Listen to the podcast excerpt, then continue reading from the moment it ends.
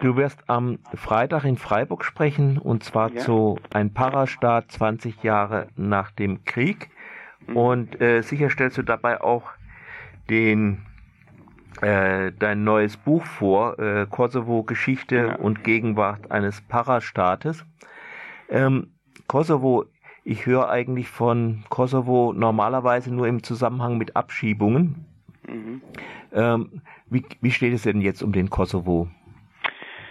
Ja, bei den letzten Wahlen im Kosovo hat eine linksnationale Bewegung, die sich als äh, anti-imperialistische, antikoloniale äh, Bewegung versteht, um Albin Kurti die Wahlen gewonnen. Und es findet im Moment ein Regierungsbildungsprozess mit dem zweitplatzierten der LDK, äh, also der ehemaligen Partei vom, wenn man so will, Staatsgründer Rugova äh, statt. Äh, das heißt, wir haben erstmals im Kosovo wahrscheinlich ab Dezember eine Regierung von zwei Parteien, die nicht aus der ehemaligen UCK, also aus der bewaffneten Untergrundarmee hervorgegangen ist. Äh, das ist einerseits, glaube ich, für den Kosovo eine, eine wirkliche Chance, eine zivilere Verwaltung zu bekommen, die nicht in den teilweise mafiötischen Netzwerken äh,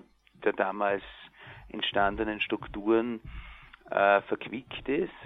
Äh, andererseits ist es natürlich auch eine Regierung, deren Regierungschef grundsätzlich als unversöhnlicher gegenüber Serbien gilt wie die bisherigen Regierungsparteien, äh, wobei unversöhnlicher nicht heißt, dass Albin Kurti ein völkischer Nationalist wäre.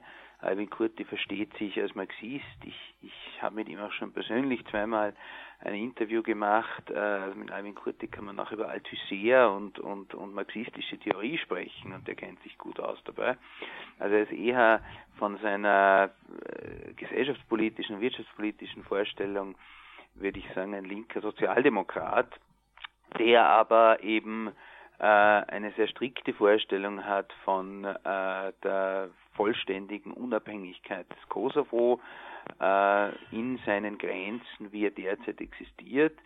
Das heißt, die Verhandlungen jetzt mit Serbien werden vielleicht damit nicht leichter werden und damit wird es auch nicht unbedingt leichter werden, äh, wirklich die internationale Anerkennung des Kosovo durchzusetzen, die ja immer noch auf äh, ja, einen Teil der Staaten und auch einen Teil der EU-Staaten beschränkt ist. Mhm. Äh, wie ist denn das Verhältnis zu Albanien? Also grundsätzlich schwebt der Bewegung des neuen Premierministers Albin Kurti schon so etwas wie ein Großalbanien vor, aber nicht als kurzfristiges Ziel.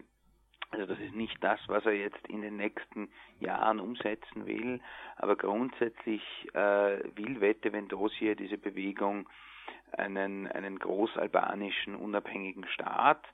Äh, allerdings gibt es in Albanien nur eine sehr kleine Schwesterbewegung dieser Strömung. Also mit den albanischen Parteien und mit der albanischen Regierung gibt es derzeit kein enges Naheverhältnis. Äh, also insofern ist, wären so großalbanische Pläne etwas, was man vielleicht langfristig will und umsetzen will, was aber nicht äh, für die nächsten Jahre darstellt. Ähm mal einen anderen Adressaten zu nennen, ähm, was wäre denn gut, dass, wie sich die EU zu, äh, zum Kosovo verhalten sollte? Ja, grundsätzlich bin ich der Überzeugung, dass sowohl der Kosovo als auch sämtliche Nachbarstaaten äh, nur dann eine ökonomische Zukunft haben, wenn sie tatsächlich Teil der Europäischen Union werden.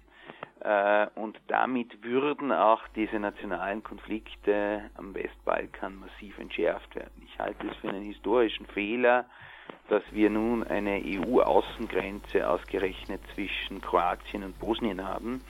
Und ich halte es auch für einen historischen Fehler, dass die EU äh, de facto auf Initiative des französischen Präsidenten Macron äh, die Tore für einen EU-Beitritt von Albanien und Nordmazedonien heuer de facto geschlossen hat. äh, de facto wird diese Politik dazu führen, dass andere Akteure in der gesamten Region viel mehr Fuß fassen werden. Es ist jetzt schon so, dass in Kosovo, aber auch in Bosnien und Mazedonien zum Beispiel die Türkei ganz massiv an Einfluss gewinnt.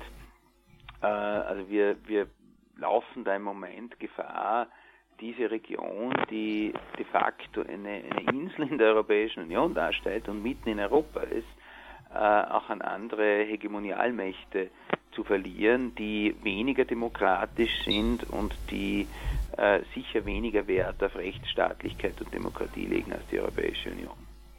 Ja, dann denke ich, wirst du in deinem äh, Vortrag dann wahrscheinlich noch näher auf die Hintergr auf die historischen Hintergründe auch eingehen. Ja, in meinem Buch ist sozusagen sehr viel an Geschichte zu finden, ja, äh, an der Entwicklung dieses äh, Parastaats, aber auch an die Rolle, äh, die Rolle, die, äh, die Europa und die NATO gespielt hat.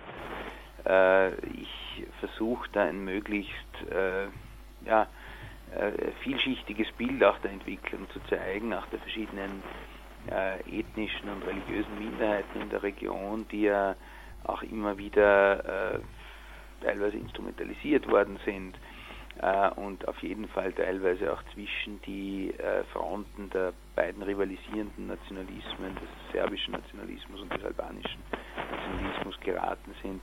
Das wird alles Thema natürlich auch äh, der Buchvorstellung